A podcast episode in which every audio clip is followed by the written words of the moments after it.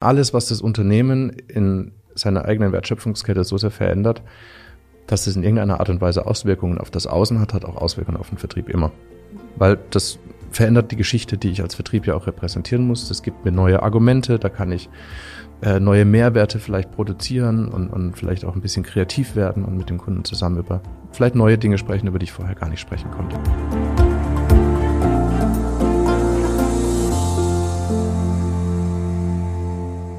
Herzlich willkommen zu einer neuen Folge Industrie 4.0, der Expertentalk für den Mittelstand. Wir schauen uns heute mal ein Thema an, das wir tatsächlich so noch gar nicht im Podcast behandelt haben. Es geht nämlich um den Vertrieb mittelständischer Unternehmen und was die Digitalisierung damit zu tun hat. Genauer gesagt haben wir das so schön genannt, Auswirkungen der Digitalisierung auf den Vertrieb mittelständischer Unternehmen. Und zwar nicht jetzt nur darum, soll nicht nur darum gehen, was quasi der Vertrieb, wenn er digitalisiert wird, wie der dann funktioniert, sondern es soll auch darum gehen, was quasi die Digitalisierung von Lager, Produktion oder Service, Field Service Management ähm, dann auch wieder an Auswirkungen auf den Vertrieb hat. Genau. Dafür haben wir uns einen spannenden Podcast-Gast wieder mal eingeladen. Bei mir ist Patrick Laux. Hallo Patrick, schön, dass du da bist. Hi Andrea. Er ist äh, Head of Sales hier bei der L-Mobile und darf sich auch gleich nochmal selber ein bisschen genauer vorstellen. An der Stelle wie immer der Hinweis für euch, die Folge gibt's auch wieder als Video bei YouTube zu sehen, also schaut da gerne auch mal vorbei. Patrick, ich habe schon gesagt, stell dich gerne einfach einmal vor. Wer bist du? Was machst du bei uns hier genau? Ja, ich bin Head of Sales, ähm, verantworte die zwei Vertriebsbereiche Navision und ProAlpha bei uns mhm. und habe ähm, von meiner Historie blicke ich auf etwas 16 Jahre ähm, Vertrieb und IT zurück. Genau. Sehr spannend. Ich freue mich hier zu sein. Schön, dass du da bist. Wir stellen ja immer eine kleine persönliche Frage noch zum mhm. Einstieg, damit äh, man die Gäste ein bisschen kennenlernen kann, die du noch nicht kennst. Ich habe mir für dich überlegt, äh, wenn du einen Tag jemand anderes sein könntest oder auch ein Celebrity oder so sein könntest, wer wäre das und warum? Wow. Ähm, ich habe mich ehrlich gesagt auf ein paar Fragen vorbereitet, aber nicht auf die. Habe ich doch gern gemacht. Mhm, danke. Wenn ich einen Tag jemand anders sein könnte, dann wäre es vermutlich kein Celebrity, sondern meine Tochter. Ich würde gerne mal die andere Perspektive erleben.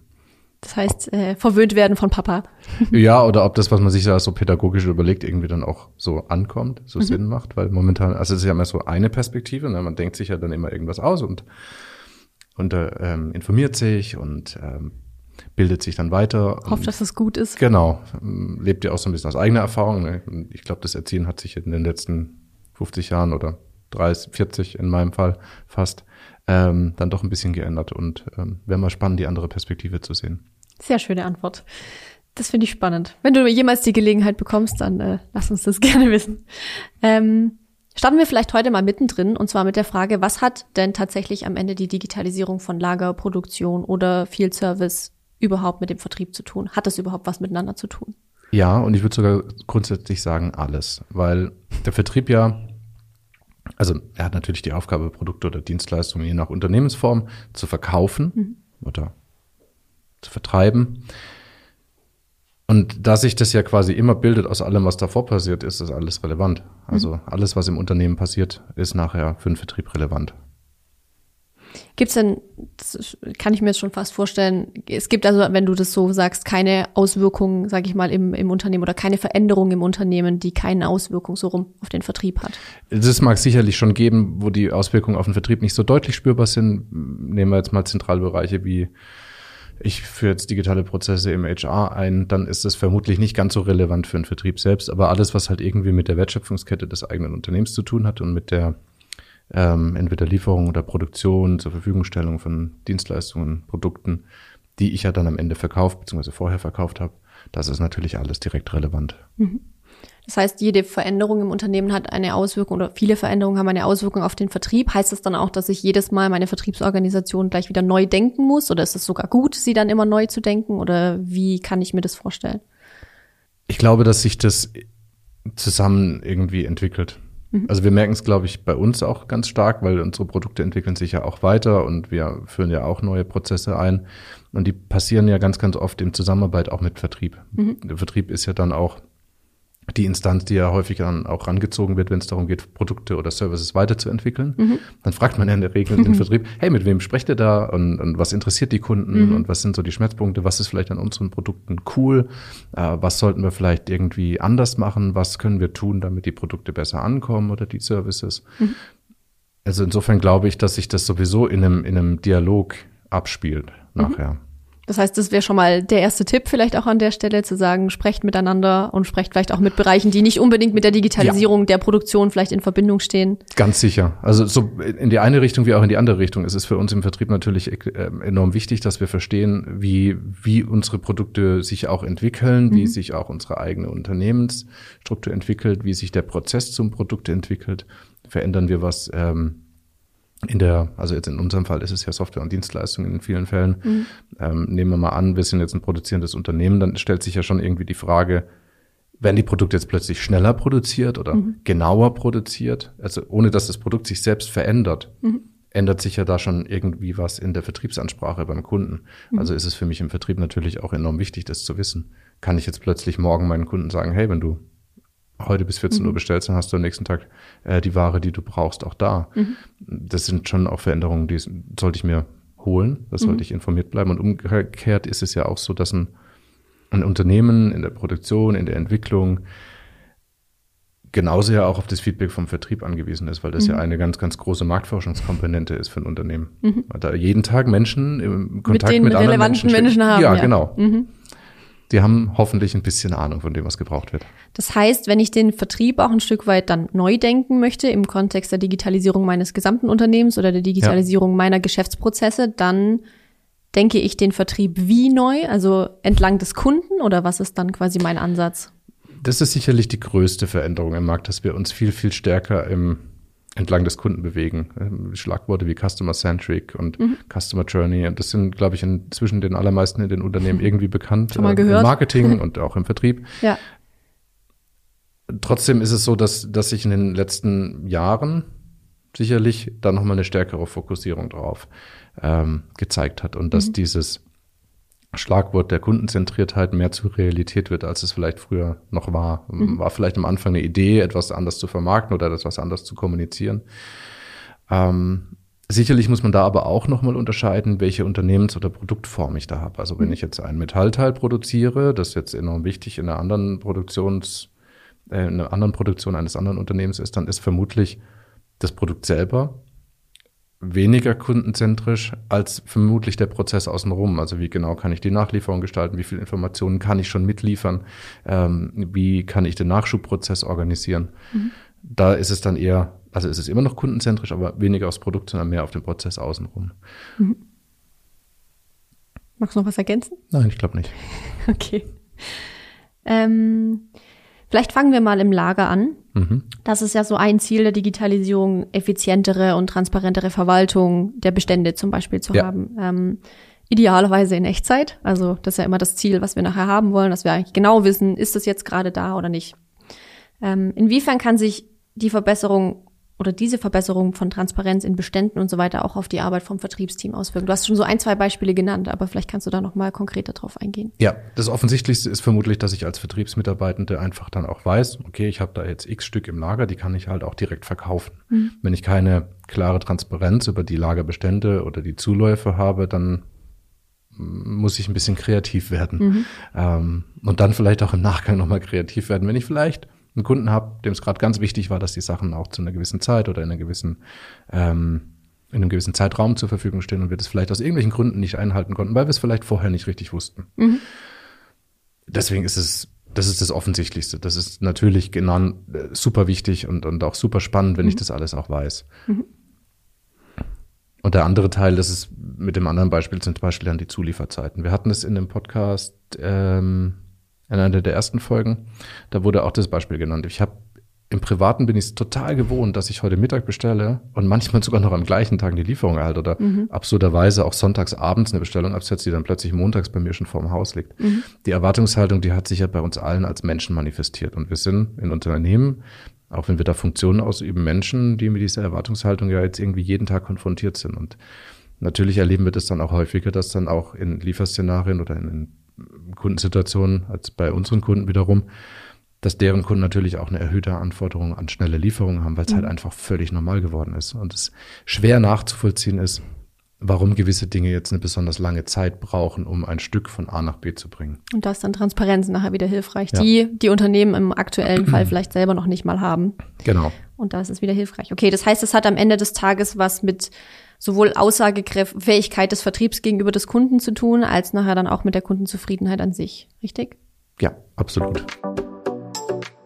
Kurze Unterbrechung in eigener Sache. Wenn ihr die Themen, die wir hier im Podcast besprechen, spannend findet, dann habe ich da noch einen ganz heißen Tipp für euch. Schaut unbedingt bei lmobile.com slash Veranstaltungen vorbei und meldet euch für eins unserer zahlreichen Online-Events an. Ihr könnt von überall aus teilnehmen. Wir freuen uns, wenn ihr dabei seid. Ein ähnliches Phänomen findet natürlich auch in der Produktion. Du hast vorhin schon gesagt, es geht nicht unbedingt darum, dass das Teil anders produziert wird, sondern vielleicht schneller oder eben zuverlässiger klar ist, wann kriege ich die Produktion fertig oder so oder wann ist meine Maschine tatsächlich vielleicht fertiggestellt. Sind ja manchmal auch größere Produkte, ist ja nicht immer E-Commerce oder irgendwie nur aus dem Lager in den Versandkarton. Ähm, Gleichzeitig entstehen dadurch aber ja auch in den Unternehmen oft neue Geschäftsmodelle. Also es ist ja quasi nicht nur so, dass ich ähm, eben eine höhere Kundenzufriedenheit habe, weil ich halt jetzt irgendwie genauer sagen kann, wann die, wann die ihre Ware bekommen, sondern manchmal entsteht durch die Digitalisierung ja auch eine völlig neue Idee, was ich meinem Kunden eigentlich anbieten kann oder welchen Mehrwert ich bieten kann. Jetzt zum Beispiel bei einer Maschine ähm, stelle ich mir vor, wenn ich jetzt meinen ähm, Service zum Beispiel remote gestalte und sage, ich habe ähm, vielleicht auch sogar Augmented Reality oder sonstige Technologien im Einsatz und kann vielleicht meinem Kunden sogar sagen, hey, du kannst erstmal mit der Brille bei uns anrufen, wir schauen erstmal zusammen drauf, vielleicht müssen wir dir gar keinen Techniker schicken, wenn wir die Maschine reparieren. Ist ja auch irgendwie ein neues Geschäftsmodell. Also ich kann dann als Vertriebler ja natürlich auch sagen, es ist vielleicht so ein Upselling-Thema. Mhm. Ähm, du kriegst nicht nur die Maschine und einen klassischen Wartungsvertrag oder sowas von uns, sondern du kannst sogar noch das dazu buchen. Ist das auch spannend für den Vertrieb? Und wenn ja, wie, Absolut. Nutzen die das oder was, was, äh, wie kriege ich das überhaupt rein in die Mannschaft nachher auch? Ja, das ist, oh, das sind jetzt ja zwei oder drei Fragen. ähm, das Beispiel, was du jetzt gerade eben gebracht hast, das hatten wir, glaube ich, auch schon mal in einer der ersteren Podcast-Folgen. Äh, gerade zum Beispiel eine Serviceabbildung über eine VR-Brille, mhm. wenn aus irgendwelchen Gründen die Reise keinen Sinn macht. Also mhm. wir haben ja in der Corona-Zeit durchaus die Situation gehabt, Menschen konnten nicht reisen. Das Beispiel wurde damals angewandt. Und da war plötzlich dann die Idee, hey komm, wir schicken jetzt eine VR-Brille hin und dann machen wir das einfach remote. Das hat in dem einen oder anderen Fall gut funktioniert, in dem einen oder anderen Fall wurde es jetzt nicht so gut angenommen. Es ist jetzt im Nachhinein nicht der Business Case, der jeden Tag lebt. Also mhm. die VR-Brille als Service-Lösung mhm. ist jetzt, würde ich nicht unbedingt sagen, die Nummer eins. Mhm. Ähm, trotzdem ist sie da. Und natürlich mhm. wird es neu gedacht und natürlich ähm, ist es ein spannendes Feld, wo man auch mal noch sehen kann, wie die Reise weitergeht, wenn die Technologie dahinter dann auch etwas günstiger wird. Mhm. Und das wird darum jetzt erstmal durch den Consumermarkt wieder weiter angeschoben. Mhm. Ähm, und ich denke, das wird da auch spannend werden, weil wir haben zum Beispiel auch so Brillenanwendungsfällen in Lega gesehen. Also äh, Pick by Vision ist ja auch mhm. so ein Thema, was manche Unternehmen ausprobieren. Mhm. In vielen Fällen ist es übers Ausprobieren allerdings auch noch nicht ganz rausgekommen, weil zum einen die Handbar Handhabbarkeit, aber zum anderen auch ähm, die Kosten dann gegenüber dem Nutzen einfach nicht mehr in Relation stehen. Mhm.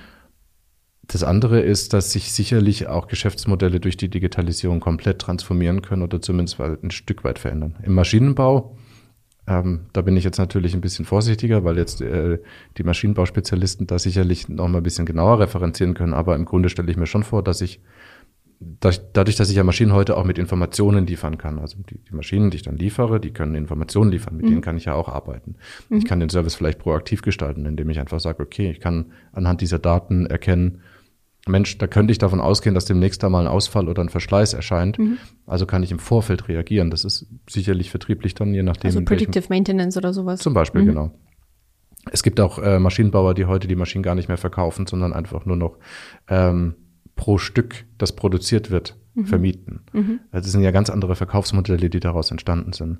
Dann gibt's Firmen, ähm, die in der Vergangenheit Briefkästen hergestellt haben. Da gab's ja diesen ähm, die Firma Renz, die mhm. auch auf LinkedIn das ein oder andere Mal äh, geteilt wurde die dann sich im, im Zuge der Digitalisierung damit auseinandergesetzt hat, Mensch, was mache ich, wenn jetzt weniger Briefe verschickt werden, aber viel mehr E-Commerce stattfindet und mhm. plötzlich Pakete durch die Welt geschickt werden und haben Paketboxen entwickelt und ganz andere Geschäftsmodelle und Produkte.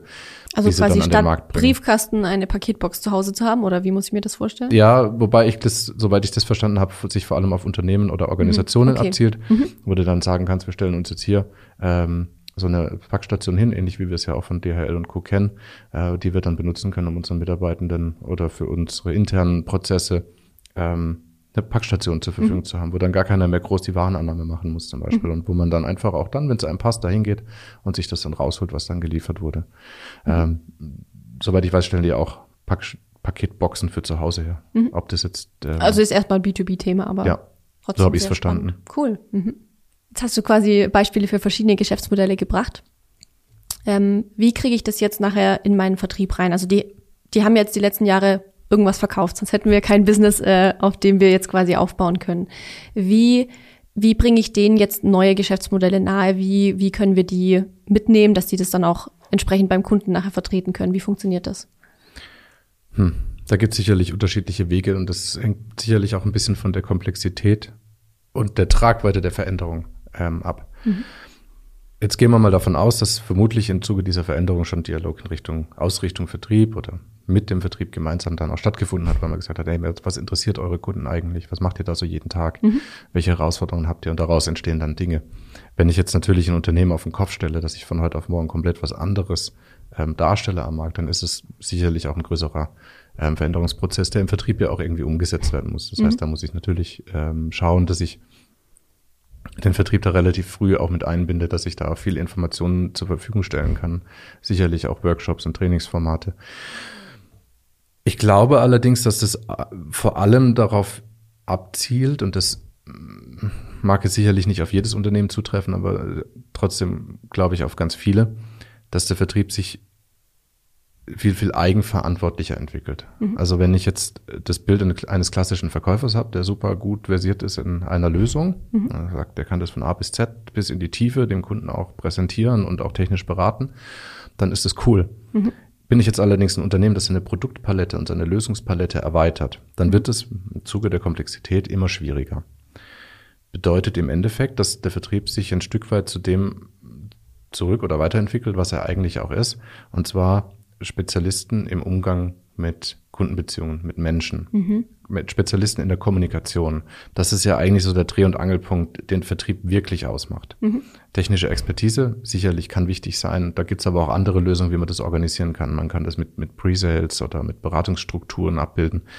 Ähm, wichtig ist doch, Allerdings, wenn ich jetzt ein Unternehmen bin, hab, äh, bin und ich habe einen Vertrieb und der managt die Kundenbeziehung zu meinen Kunden. Und wir gehen jetzt mal davon aus, dass wir in den meisten Fällen von Unternehmen sprechen, die wiederkehrende Kundenbeziehungen haben, wo mhm. es nicht ein einmal Verkauf ist, wo danach im Prinzip dann erstmal egal wäre, mhm. wie die Ob Beziehung ist. Ob es jetzt eine gute Beziehung gibt genau. oder nicht. Mhm. So, dann ist es ja die Hauptverantwortung vom Vertrieb, diese Beziehung aufzubauen, also den Kunden zu akquirieren, die Beziehung aufzubauen, das Vertrauen aufzubauen.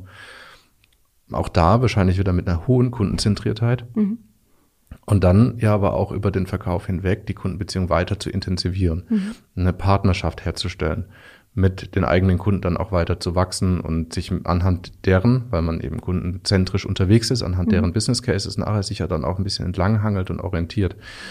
Und ich, ich denke schon, dass das auch ein Teil dieser Veränderung sein kann mhm. und sicherlich in vielen Unternehmen auch sein muss, dass ich mich davon löse, dass ich sage, der Vertrieb muss jetzt immer alles kennen und das Produkt bis ins kleinste Detail. Mhm. Also das eine Produkt vielleicht, die 5000, dann wird es vermutlich eher schwieriger. Mhm. Da ist es dann eben eher die Aufgabe, die Kundenbeziehung, die Kommunikation ähm, professionell zu managen und das Unternehmen auch repräsentieren zu können mit den Werten, die das Unternehmen für sich vereinbart hat, die es auch ausmacht, mit den USPs, die man für sich ja auch irgendwie gefunden hat, weil man mhm. vielleicht sagt, hey, mir ist die Nachhaltigkeit ist wichtiger als der schnelle Abschluss. Da gibt es ja ganz, ganz unterschiedliche ähm, Strategien, wie man da auch im Vertrieb vorgehen kann. Und das glaube ich, um auf deine Frage zurückzukommen, wie nehme ich jetzt den Vertrieb mit? Davon hängt es ein bisschen ab. Wie komplex ist die Veränderung und wie viel interne Struktur muss ich da vielleicht auch nochmal neu etablieren? Also mhm. reicht es dann noch, einen Vertrieb zu haben oder brauche ich dann vielleicht einen Vertrieb, der durch eine Art Beratungsstruktur, eine Pre-Sales-Struktur mit unterstützt wird, wo ich dann mhm. sagen kann, hey, ich kann mich als Vertriebsmitarbeitende super darauf konzentrieren, mit meinem Kunden diese Beziehung zu intensivieren und auch diese Langfristigkeit aufzubauen. Und wann immer es dann in einen bestimmten Technologiebereich oder in einen Lösungsbereich reingeht, wo es dann einfach nicht mehr möglich ist, sich in der Breite mhm. so tief auszukennen, habe ich jemanden an der Hand, den nehme ich dann mit der oder die hilft mir dann, das beim Kunden dann nochmal vorzustellen. Das ist ja auch dem Kunden gegenüber eine ganz andere Art von Professionalität, mhm. dass ich nicht immer in der Lage sein muss, alles selbst zu wissen. Für welche Unternehmen ist das interessant? Also ich finde, es klingt erstmal nach einem sehr schlüssigen Konzept, dass man sagt, okay, es geht am Ende im Vertrieb eben um die Menschen und um den Kunden und um diese Kundenzentriertheit.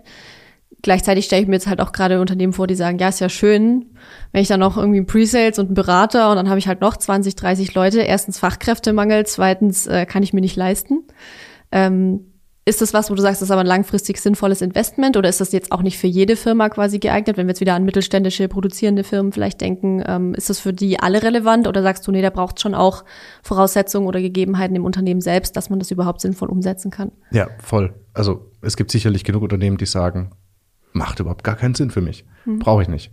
Wenn ich ein hochspezialisiertes Unternehmen bin, das sich auf Baugruppen oder Bauteile spezialisiert hat, die jetzt vielleicht in einer hohen Qualität oder auch in einer hohen Stückmenge, mhm. ähm, in einer guten Zuverlässigkeit irgendwo ähm, geliefert und zur Verfügung stehen müssen. Jetzt die Produktpalette sich aber nicht in die Breite entwickelt. Mhm.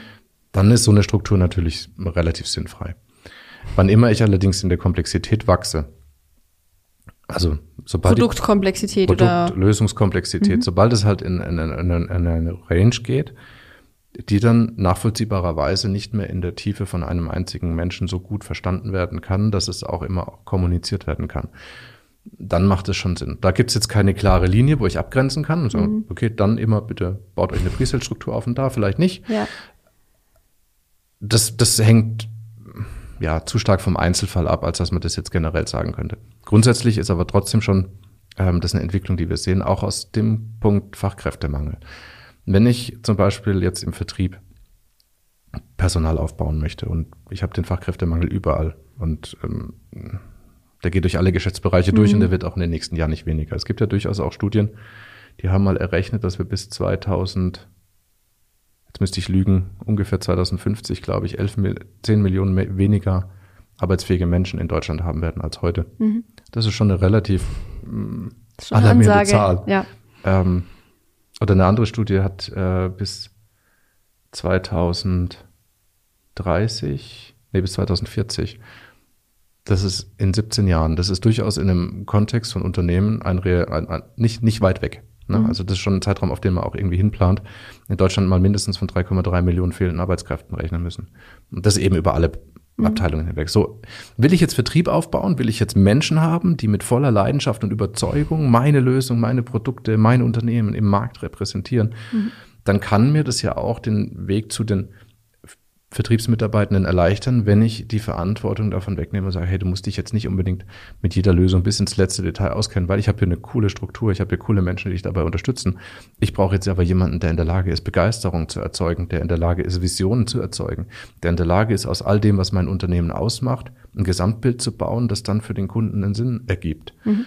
Und mit dem man dann auch langfristig zusammenarbeiten kann und daran auch zusammen wachsen kann und vielleicht auch gemeinsam die Geschäftsfelder entwickelt. Mhm. Also funktioniert es im Prinzip bei uns ja auch, dass wir ganz, ganz viel von dem, was wir lernen, ja auch aus den Situationen und Projekten mit unseren Kunden lernen. Mhm. Und das, das geht ja direkt wieder zurück.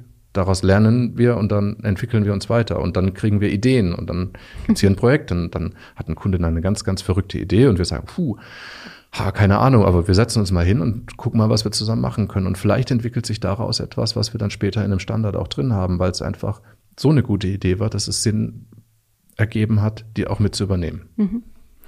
Wenn ich jetzt den, ich stelle mir jetzt gerade vor, uns hört hier jemand zu und sagt sich so, ja, das klingt irgendwie gut, was der sagt, aber woran erkenne ich denn, ob ich so eine Organisation bin, die das braucht oder für die das eine gute Idee wäre? Weil das ist ja auch was, was ich langfristig aufbauen muss. Das kann ich jetzt nicht von heute auf morgen umsetzen. Ich finde die Leute wahrscheinlich gar nicht so schnell. Ähm, Gibt es irgendwelche Indikatoren, würdest du sagen, an die ich mich irgendwie, also dass ich irgendwie sage, okay, wie du sagst, Komplexitätserhöhung, aber bis bis wohin ist es denn noch komplex oder nicht? Weil ich kenne mich mhm. ja im besten Fall eh mit meinen Produkten gut aus. Ich habe ja jetzt gar nicht vielleicht so dieses Gefühl von, boah, es wird gerade super komplex. An was kann ich das erkennen? Vielleicht hat es was mit neuen Mitarbeitenden zu tun, wenn die kommen, wie die sich einarbeiten, wie lange die brauchen? Oder gibt es irgendwelche Indikatoren, an denen ich das so ein bisschen festmachen kann, ob das für mich eine gute Richtung wäre? Ja, mir fallen da zwei ein. Also zum einen die Einarbeitung oder die, die Zeit, bis ein Mensch produktiv werden kann. Mhm. Auch das hängt natürlich stark von der Situation im Unternehmen ab. Was repräsentiere ich? Bin ich jetzt ein Softwareanbieter? Bin ich ein Dienstleister? Mhm. Bin ich ein produzierendes Unternehmen? Bin ich ein Handelsunternehmen? Da sind die Komplexitäten unterschiedlich und da sind dann natürlich auch die Onboarding-Zeiten unterschiedlich lang. Mhm. Auf der anderen Seite habe ich aber auch, und wenn wir jetzt mal beim Handelsbeispiel bleiben, sehe ich ja dann relativ deutlich, gibt es Menschen, die nicht alle meine Produktbereiche vertreiben. Also mhm. das kann ich ja auswerten. Ich kann dann nachher sehen, hey, der verkauft da gut und da vielleicht ein bisschen weniger. Mhm. Und dann kann ich schon auch ein bisschen erkennen, haben wir da strukturelle Veränderungen? Also gibt es vielleicht insgesamt unterrepräsentierte Bereiche, die im Vertrieb nicht ähm, so abgebildet sind wie andere Bereiche? Gibt es Produkte, die nicht so einen großen Absatz finden? Woran kann das liegen? Das kann natürlich auf der einen Seite daran liegen, also wenn ein Produkt, jetzt reden wir mal über komplexere Produkte oder technologische Produkte, wo auch der Erklärungsaufwand höher ist, dann mhm. ergibt das Beispiel auch mehr Sinn. Ansonsten, wenn wir jetzt im Lösungs- oder Dienstleistungsbereich reden, dann halt da auch die Segmente. Also kann ich irgendwas identifizieren, was sich nicht so gut verkauft. Und dann kann ich erstmal rausfinden, ist es, liegt es am Produkt, liegt es an der Lösung, hat die nicht den Mehrwert, den wir mhm. brauchen? Oder liegt es vielleicht einfach daran, dass die Komplexität vertrieblich gar nicht abgebildet werden kann, mhm. weil es einfach schon zu viel geworden ist. Gerade Handelsunternehmen, die über mehrere ähm, Produktbereiche äh, und Portfolios gehen, äh, haben natürlich auch schon die Herausforderung, dass die ja einen ganzen Bauchladen vor sich hertragen im Vertrieb und im Prinzip den ja auch irgendwie erklären können müssen. Und wenn jetzt mhm. innerhalb dieser verschiedenen Segmente dieses Bauchladens dann auf der einen Seite vielleicht ein einfaches Produkt ist, aber dafür sind dann auch noch drei Produkte drin, die ich aber auch hochkomplex erklären muss, weil die eine ganz, ganz andere Tragweite und auch ganz andere Volumen haben, mhm. dann kann ich schon erkennen, wird es gerade gar nicht so angeboten, wird es nicht verkauft. Und auch da kann ich nochmal differenzieren auf der einen Seite. Wird es weniger verkauft oder wird es überhaupt erst weniger angeboten? Also mhm. ich habe ja in der Regel auch durch meine Systeme in der Lage, bin ich ja auch durchaus in der Lage nachzuvollziehen, wie viel Angebotsvolumen habe ich auf den einen Wenn ich meine Daten gut gepflegt wenn habe. Wenn ich meine Daten gut gepflegt habe, ja. Auch so eine Aufgabe vom Vertrieb, die natürlich auch dann einfacher wird, wenn die Digitalisierung es mir ein bisschen einfacher macht. Mhm. Aber danach kann ich das ein bisschen ableiten. Also kurz gesagt, wird irgendwas nicht gut angeboten, oder nicht gut verkauft, kann es jetzt entweder am Produkt liegen oder am Verständnis im Vertrieb. Mhm. Und das wäre so der, schon mal einer der Indikatoren sozusagen, die, wo man dann mal reingucken kann, ja. ob, ob es eine Idee wäre, Pre-Sales Consultants oder was auch immer. Zum Beispiel. Oder vielleicht auch andere Lösungen. Es muss mhm. jetzt nicht immer der Pre-Sales Consultant sein, ähm, aber sicherlich irgendwie eine Art von Lösung, wo ich sage, ich mache diesen einen Menschen ein Stück weit frei und gebe ihm diese Freiheit in, auch in dieser Eigenverantwortung dann in den Kunden ähm, rein zu investieren und die und sich auf die Beziehung und ähm, das Beziehungsmanagement zu konzentrieren. Ich habe mir jetzt so als, äh, sag mal, als eine der, der abschließenden Fragen hatte ich auch mir aufgeschrieben, dass das Thema People-Business im Vertrieb natürlich wichtig ist. Mhm. Also wie du schon sagtest, Vertriebler machen immer noch Geschäfte mit Menschen, egal ob im B2B oder im B2C-Geschäft. Am Ende finden die Geschäfte immer zwischen Personen statt. Ja. Gibt es eine Möglichkeit, wenn wir jetzt auch mal, wie gesagt, Fachkräftemangel hatten wir heute schon das Thema oder du hast auch schon gesagt, es wird auch durch Studien belegt, es wird einfach immer weniger Menschen geben. Ähm, gibt es auch Möglichkeiten im Vertrieb mit weniger Menschen zu arbeiten? Und ist das sinnvoll? Mm, also da habe ich tatsächlich auch nicht allzu viele Studien zu diesem Thema spezifisch im Vertrieb gefunden. Ich versuche mal eine andere Herleitung. Es gibt durchaus auch ähm, Untersuchungen, die sich ja damit auseinandersetzen, wie sich die Arbeitswelt in den nächsten 20, 30, 40 Jahren verändert. Und die ein oder andere geht durchaus mal von so einer plakativen Aussage aus, dass wir in etwa 20 Jahren 60 Prozent der Berufe, die wir heute kennen, gar nicht mehr sehen werden, weil die durch Automatisierung, durch Digitalisierung, ähm, durch künstliche Intelligenz möglicherweise auch ersetzt worden sind. Die zugrunde liegende Logik ist, je einfacher etwas ist, desto leichter kann ich es auch ersetzen. Also je geringer die Komplexität, desto mhm. leichter ähm, ist es abzulösen. Ist durchaus auch denkbar, dass es vielleicht in Vertrieb, also schwer zu sagen jetzt tatsächlich, aber ich könnte mir schon vorstellen, wenn ich jetzt irgendwie eine Vertriebsstruktur habe, wo es im Prinzip jetzt nicht sehr komplex ist, dass da natürlich die Gefahr, das irgendwann ab, ein Stück weit digitalisiert, automatisiert oder sonst wie abgelöst zu sehen, höher ist, als jetzt in einem Vertriebskonstrukt, wo ich halt eher komplexere Lösungen verkaufen muss. Wobei ich trotzdem nicht glaube, dass der Mensch da mhm. ausstirbt. Also das nochmal nur zur, zur Ableitung. Ich glaube, das ist auch tatsächlich eher, wie du sagst, bei, bei äh, simpleren Produkten der Fall. Also man sieht es ja heute schon, wenn man gutes Marketing hat, sage ich mal, mit auf die, die gute Anzeigen auf einen Webshop schalten, wo ich einfach meine Sachen mir kurz in den Warenkorb lege, bestelle, bezahle, fertig. Dann brauche ich da keinen Vertriebler mehr dafür. Ich glaube, die Komplexität im Produkt an sich oder an der Lösung ähm, ist, glaube ich, da tatsächlich das Thema. Ja, voll. Also mhm klar, im Bereich E-Commerce werden es sicherlich auch nochmal ganz andere Veränderungen wahrscheinlich sein. Die haben schon wahnsinnig viel Digitalisierung, Automatisierung hinter sich. Mhm.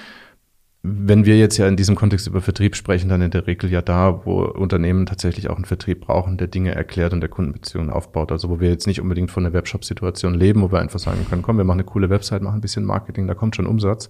Bisschen Marketing, da würde ich ja direkt. und ähm, also insofern, wenn, wenn man das vom, vom Kontext her mal darauf einordnet, mhm. dann glaube ich nicht, dass der Mensch da so schnell ausstirbt. Ich glaube allerdings schon, dass die Notwendigkeit für die Unternehmen, sich in ihren eigenen Geschäftsstrukturen zu verändern, zu mehr Komplexität führt, die dann wiederum im Endeffekt dann auch dazu führt, dass auch der Vertrieb sich komplexer aufstellt und dann vielleicht auch ein Mensch später mehr Lösungsbereiche repräsentieren muss, als es heute der Fall ist.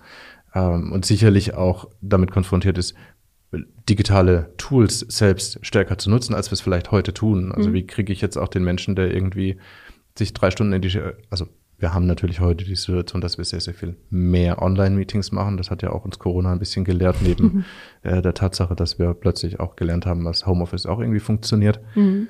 Trotzdem gibt's immer noch viele Vororttermine. So, jetzt stelle ich mir jemanden vor, der fährt drei Stunden auf einen Vororttermin, nehmen wir es mal ungefähr an, sitzt dann dort äh, zwei bis drei Stunden mit dem Kunden zusammen, sie bearbeiten was und dann steht eine Rückfahrt von drei Stunden an. Dann rede ich da schon über einen relativ umfangreichen Teil von neun oder zehn Stunden. Also da kommen wir auch schon an, das, an die Grenze dessen ran, was man ja eigentlich am Tag auch an Arbeitszeit ableisten sollen, äh, sollte maximal. Und dann brauche ich irgendwie eine Nachbearbeitung, dann brauche ich irgendwie ein Sammeln der Informationen. Wie mhm. kriege ich jetzt all das, was ich dort gesprochen habe, nachher in mein CRM zum Beispiel rein? Oder ähm, wie plane ich jetzt, äh, was auch immer da gesprochen wurde, Folgeaktivitäten? das machen wir heute ja auch noch viel, natürlich schon digital. Irgendwie nehme ich mein Handy, nehme vielleicht eine Sprachnachricht auf für mhm. mich selbst, eine Notiz oder schreibe es mir irgendwo kurz hin, setze mich mit meinem Laptop auf der Autobahn zu einem, mit einem Kaffee irgendwo in die Ecke und mache hier so meinen Besuchsbericht und den speichere ich dann irgendwann ab, lade dann vielleicht in den CRM hoch oder trage den gleichen CRM ein. Das wäre ja die schönere Lösung, also quasi Vertrieb 4.0. Ich habe quasi ein Tablet dabei, wo ich äh, Zum Beispiel. direkt mein CRM, meine Kundendaten und alles drauf habe. Ja, ja, das, das ist richtig cool. Nein. Selbstverständlich doch. Stell dir vor, du bist der Kunde und ich sitze bei dir und wir reden über einen Bedarf, den wir irgendwie gefunden haben, wo du gesagt hast, hey, das macht irgendwie Sinn, dass der Patrick jetzt vorbeikommt und dass wir uns mal äh, drüber unterhalten. Mhm. Und dann sitze ich die ganze Zeit da und trage, während wir mit reden, meine Daten ins CRM. Achso, nein, ich meinte nicht währenddessen, sondern das könnte ich ja dann quasi danach. in der Pause oder danach genau. gleich kurz machen. Beim, wie angesprochen, beim Kaffee auf der Autobahn, an der Raststätte oder so. Und je einfacher ich das Ganze machen kann, Je mehr ich das automatisieren kann, desto leichter ist es natürlich auch erstmal für den Menschen, der den Vertrieb macht. Und je näher das wahrscheinlich auch an den Erfahrungen ist, die die Menschen im Privatbereich auch sammeln. Also wie, gehe ich da mit solchen Situationen um? Was, was mache ich da? Was für, nutze ich da für Tools, für Technologien? Es gibt zum Beispiel auch schon Lösungen, schon seit längerer Zeit, die dann ähm, über Voice Recognition die ähm, Besuchsberichte und spreche als Vertriebsmitarbeiter einfach ein System und der macht mir dann einen Text raus und speichert es ab. Mhm. Auch erstmal nicht so schlecht. Besser als nichts. Äh, besser als nichts, aber dann muss ich mich trotzdem danach nochmal hinsetzen und das mhm. irgendwie abarbeiten. Also das fällt ja nicht weg, die Arbeit fällt nicht weg. Die Frage ist jetzt nur, wie gehen wir dann auch da mit der Technologie um. Vielleicht ist es ja auch nachher ein äh, Zusammenspiel aus den anderen Abteilungen. Also gerade wenn wir jetzt Marketing und Vertrieb zufällig auch hier am Tisch sitzen haben, ja. ähm, macht ja auch einen Unterschied, ob ähm, aus dem Marketing halt einfach mal alle Leads kommen, die halt irgendwie reinkommen, also alle Verkaufschancen irgendwie an den Vertrieb weitergegeben werden oder ob man eben auch da schon äh, mit qualitativ besseren Leads arbeiten kann. Also zum Beispiel qualitativ meine ich in dem Fall, dass Projekte vielleicht schon konkreter sind oder so, dass der Vertrieb quasi auch weniger Zeit mit sowas wie Kaltakquise oder sowas aufwendet, wodurch ich dann auch wieder fehlende Arbeitskräfte oder so ab, äh, abmildern oder das Problem daraus abmildern kann. Also diese auch Zusammenarbeit mit anderen Bereichen quasi. Ist, ist enorm. Mhm. Das ist ein enorm wichtiger Bestandteil. Weil gerade wenn du jetzt kalte Akquise zum Beispiel ansprichst, ähm, also nehme ich jetzt ein Telefonbuch und gehe mhm. Kunden durch und sage, okay, das könnte so ein Zielkunde von mir sein, da rufe ich jetzt mal an und versuche mich mal irgendwie durch die Zentrale durchzufragen. Das ist natürlich klassisches Vertriebsgeschäft. Das kennen die meisten, die irgendwie im Vertrieb zu tun haben, auch diese mhm. Art von Anrufen. Die ist für beide Seiten erstmal unangenehm, weil natürlich sitzt man jetzt nicht unbedingt im Unternehmen, hat nichts zu tun und freut sich gerade auf irgendeinen Vertriebler, der einem jetzt gerade irgendeine neue Lösung äh, präsentieren will. Mhm. Auf der anderen Seite muss ich ja trotzdem irgendwie einen Dialog zum Kunden herstellen. Mhm. Da hilft dann ganz oft auch ein bisschen einfach Aufrichtigkeit, ähm, um, um auch da äh, relativ schnell an den Punkt zu kommen, um, um sich gegenseitig zu signalisieren, hey, hm. gerade passt vielleicht nicht, aber ja, oder ich will, ich, ich habe, ich, ich, ich weiß, ich nerv dich. Trotzdem habe ich ein berechtigtes Interesse, mhm. ähm, mit dir sprechen zu wollen. Und jetzt gucken wir mal, wie wir damit umgehen. Und wenn du jetzt das Marketing ansprichst, das kann da natürlich unglaublich viel weg, äh, mhm. abnehmen. Also gerade der, so Begriffe wie MQLs ähm, sind, sind glaube ich, auch in den allermeisten Unternehmen inzwischen äh, bekannt. Wenn ich durch gute Arbeit im Marketing durch gute Repräsentanz des Unternehmens auf verschiedensten Kanälen dafür ja sorgen kann, dass sich Menschen schon aus eigenem Interesse tatsächlich damit auseinandersetzen. Also sage ich, gehe mal auf eine Webseite und fülle ein Kontaktformular aus, weil ich mich da informiert habe und gesagt, bin da irgendwie drauf gestoßen durch eine Anzeige, als ich recherchiert habe. Durch einen Podcast. Durch einen Podcast zum Beispiel. dann gehe ich auf die Webseite und sage, okay, cool, klick mich mal durch und guck, was mhm. die so tun. Und wenn das gut aufbereitet ist, gut verständlich ist, ähm, dann sage ich als Kunde vielleicht, das würde mich mal interessieren. Mhm. Ich habe da jetzt nicht unbedingt sofort den Drang, was zu kaufen, aber ich möchte mich ganz gerne mal informieren. Dann entsteht da natürlich schon ein Dialog, der nicht mehr ganz so kalt ist und der dann auch ein Interesse zugrunde setzt. Äh, viele, viele Situationen arbeiten ja auch mit Call to Actions. Das kennen, glaube ich, auch viele aus dem Marketing, dass man sagt, ich mache jetzt irgendeine, ich stelle irgendeine Information zur Verfügung, die einen Mehrwert bietet. Dafür möchte ich aber im Gegensatz ganz gerne dann auch, dass du da draufklickst und sagst, ja, ich da, darf kontaktiert werden. Mhm. Dann saß da ja mal ein Mensch, der sich aus einem ganz, ganz bestimmten, wahrscheinlich sehr wichtigen Grund, manchmal mehr, manchmal weniger, aber aus Interesse mit einem Thema auseinandergesetzt hat und dann bereit war, diese Hürde zu gehen mhm. und zu sagen, ich möchte das wissen, weil mich das interessiert. Es ist eine ganz andere Art, mit so einem Menschen in Kontakt zu treten, als wenn dieser Mensch eben dieses Interesse vorher nicht äußern konnte. Mhm. Insofern ist Marketing und gutes Marketing, vor allem ähm, hoch, hoch professionelles und, und digitalisiertes, effizientes Marketing, ein enorm wichtiger Bestandteil. Mhm. Ich glaube, ich würde das tatsächlich an der Stelle jetzt einfach mal gerne so stehen lassen. Ich glaube, man könnte da noch tiefer eintauchen und Marketing ist natürlich auch eine Leidenschaft, die ich teile. Ähm, ich glaube, in Anbetracht der Zeit würde ich tatsächlich sagen, lass uns mal nochmal so ein Recap machen. Welchen Einfluss hat denn die Digitalisierung von Lagerproduktion oder Field Service Management ähm, auf den Vertrieb? Vielleicht magst du da für uns nochmal so die wichtigsten Punkte zusammenfassen. Also ich fange mal an, vielleicht mit dem Thema Kundenzentrierung. Ähm, das war ein wichtiger Bestandteil. Über die Geschäftsmodelle haben wir gesprochen. Vielleicht magst du da nochmal. Ja, einmal zusammenfassend. Gern.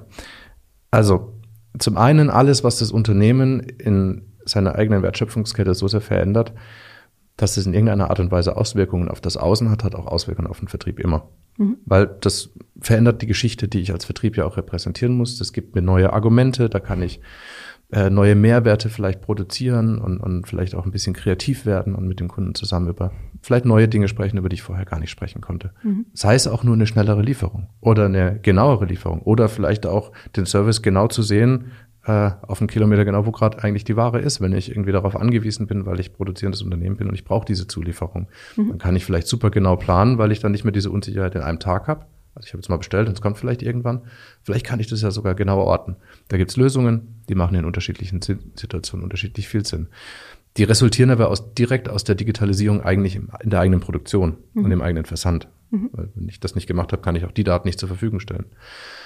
Ähm, das andere ist, dass ich sicherlich auch Produkte und Unternehmen ähm, noch weiter in Richtung Kundenzentrierung bewegen. Also nochmal immer auch dann, wenn ein Produkt selbst sich jetzt nicht unbedingt krass kundenzentrisch verändern kann, mhm. weil ich sage, das ist jetzt ein Bauteil, das ist jetzt halt wie es ist und das so ist halt ist die gut. Platte und die brauchen wir so und so, fertig. Genau, mhm. die, ist, die ist super so.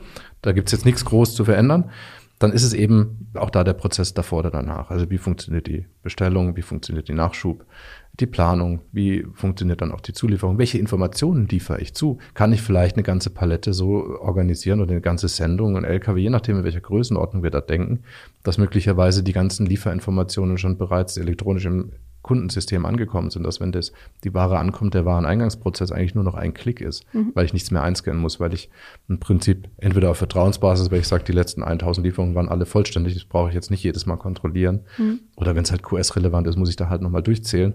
Oder ich match es mit einem Gewicht. Also da kann ich ja unterschiedliche Werte nehmen, mit denen ich dann sage, okay, eine unterschiedliche Sicherheit stelle ich her. Aber im Prinzip kann ich dann sagen, das Zeug kommt rein, ich mache irgendwas, was wenig Zeit kostet und drücke einmal auf den Knopf und die Daten habe ich eh schon vorher bekommen, der ganze Wareneingang ist gebucht und ich muss überhaupt nichts mehr scannen. Das sind ja auch Mehrwerte, die man produzieren kann. Oder über RFID, dass ich die Informationen über das RFID-Tag einfach mit zum Kunden transportiere. Mhm. Dass der beim, beim Fahren ins Gebäude schon seine Wareneingangsbuchung mit all den Informationen das ist, bekommt. Das ist dann quasi immer mein Verkaufsargument wieder im Vertrieb nachher.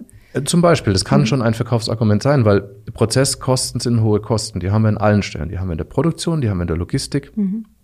ähm, die haben wir auch im Vertrieb, die haben wir in der Finanzbuchhaltung, die haben wir überall. So, mhm. und wenn der Wareneingangsprozess signifikant verkürzt werden kann, kann ich auch da meine Kosten verkürzen und kann da sicherlich auch irgendwie dafür sorgen, dass ich mit der gleichen Anzahl Menschen den ohnehin wahrscheinlich viel zu hohen Workload dann auch besser gehandelt bekomme So, und das sind die Prozesse. Und dann gibt es eben auch Lösungen und Produkte, die sich vielleicht dann noch stärker auf die Kundenzentrierung konzentrieren, weil es das ganze Geschäftsmodell auch des Unternehmens tut. Dass ich mich ganz ernsthaft und aufrichtig dafür interessiere, was machen eigentlich meine Kunden, was wollen die eigentlich tun, was wollen die eigentlich werden, was mhm. ist eigentlich die Idee hinter deren eigenen ähm, Geschäftsplänen, was ist deren Vision für die nächsten zehn Jahre? Und was kann ich dazu beitragen, dass sie entweder diese Vision erreichen oder vielleicht durch das, was wir repräsentieren, ja auch irgendwie neue Visionen überhaupt erstmal finden können. Inspiriert werden sozusagen. Genau. Mhm. Also ich glaube, das sind so ein bisschen, wenn ich es darauf auf, auf, äh, ausgliedern würde, eigentlich so die drei Bereiche, die den Vertrieb direkt dann irgendwie beeinflussen. Und dann natürlich das Handling im Vertrieb. Also habe ich eine gute CRM-Lösung? Kann ich die mobil nutzen? Wie schnell kriege ich meine Informationen rein und wie schnell kriege ich sie raus? Mhm. Sitze ich beim Kunden und kann sofort irgendwie auf eine Rückfrage schnell was checken.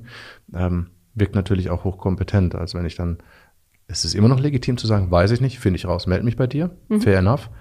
Es ist aber cool, wenn ich natürlich gewisse Dinge vorher abfragen kann oder direkt live abfragen kann. Und das letzte große Thema, worüber wir auch gesprochen haben, eben die Struktur im Vertrieb selbst. Also ja. wie kann ich meine Mannschaft abholen und wie ähm, kann ich das dann auch gestalten, eventuell dann eben auch ausbauen, die Mannschaft ausbauen mit Pre-Sales und so weiter, je nach Komplexität der Lösung ja. des Produkts. Das Coole, was ich, was ich so gerne am Vertrieb mag, ähm, es gibt ja verschiedene, also ich habe gelernt, auch in unserem einem, einem unserer Podcasts, eine der ersten beiden Folgen war es, dass der Begriff New Work jetzt inzwischen bald 40 Jahre alt wird. Mhm. Und das New Work sich eigentlich dadurch definiert, dass man mehr, ähm, dass man diese Verantwortung den Mitarbeitenden überträgt und sie dann auch tatsächlich mit dieser Verantwortung arbeiten lässt. Mhm. Der zweite Punkt ist, dass Purpose generiert wird. Mhm. So. Jetzt ist es natürlich wahrscheinlich ungleich schwerer für einen Menschen in der Produktion, einen Purpose zu erkennen oder vermittelt zu bekommen, wo man sagen, hey, wenn du das tust, wird da die Welt besser. Mhm. Im Vertrieb kann ich das relativ gut gestalten, weil ich natürlich da so ohnehin schon viel mit Geschichten arbeite. So, und wenn ich jetzt dieses, dieses Thema weg vom Produkt nehmen kann oder ein Stück weit weg von der Technologie nehmen kann, weil ich Strukturen im Unternehmen anpasse, mhm weil ich die Menschen mehr dazu befähige, sich tatsächlich mit Kommunikation, mit Vision, mit, mit Storytelling und mit all dem, was man eben an so einem Vertriebshandwerk braucht, ähm, dann auch tatsächlich auseinanderzusetzen, mhm. weil ich nicht gleichzeitig mich alle zwei Wochen über unsere Produkte updaten muss und sagen muss, okay, cool, äh, kann, ich, kann ich das jetzt noch? Ähm, was hat sich da verändert? Wo sind da jetzt die ähm, neuen Parameter? Mhm. Was hat es für neue Features? Also die Fokussierung quasi wieder ja. stärker in Richtung. Und da kann ich halt auch im Vergleich zu anderen Geschäftsbereichen gefühlt also ich will da niemandem zu nahe treten und wahrscheinlich äh, liege ich da auch nicht hundertprozentig richtig, richtig, aber ich kann halt gefühlt da relativ gut ähm, dies, diesen Purpose ja auch irgendwie erzeugen. Also auch so erzeugen, dass er halt auch aufrichtig ist. Also ich kann jetzt natürlich sagen, ihr macht jetzt die Welt besser. Das muss ja schon irgendwie spürbar sein. Ja, nachvollziehbar vor allem. Nachvollziehbar, mhm. unspürbar und irgendwie auch aufrichtig. Aber ich kann halt vor allem im Vertrieb irgendwie relativ gut Menschen begeistern, glaube ich. Und ähm, das mag ich, mag ich daran. Und das kann ich halt dann auch, wenn ich die Strukturen ein bisschen öffne, diese Selbstverantwortung in die Strukturen auch reingebe, ähm, dann eben vielleicht auch irgendwie diesen Mehrwert produziere, aber die Menschen vor allem ein Stück weit von der eigenen ähm, Technologie lösen kann, da wo es sinnvoll ist. Es gibt tausend Fälle, wo es super sinnvoll ist, sich als Vertrieb technisch tief auszukennen. Mhm auf die gehen wir vielleicht mal irgendwann in einer, in einer weiteren Folge nochmal ein. Ich glaube, die, die Folge war ganz spannend und hat auch einige Fragen vielleicht bei den Zuhörerinnen oder Zuhörern ausgelöst. Also wenn ihr noch Fragen habt zu diesem Thema oder vielleicht jetzt irgendwie inspiriert seid und äh, Ideen habt, was ihr da jetzt noch draus machen wolltet oder irgendwas, worüber wir nochmal sprechen sollen für euch, dann schreibt uns das gerne in die Kommentare oder schickt uns eine E-Mail oder geht über unsere Website, über unser Kontaktformular. Das kommt auf jeden Fall bei den richtigen Leuten an. Vielen Dank, Patrick, für deine Zeit. Hat Spaß gemacht. Mir das auch. war mal ein, ein spannendes, anderes Thema als das, was wir sonst immer so haben. Deswegen, ähm, genau, wie gesagt, wenn es Fragen gibt, meldet euch. Wenn euch die Folge gefallen hat, lasst, hat, lasst uns einen Daumen nach oben da bei YouTube oder eine Bewertung bei Spotify oder Apple Podcast. Und wir sehen uns beim nächsten Mal. Vielen Dank nochmal an dich. Danke dir. Macht's gut. Ciao. Ciao.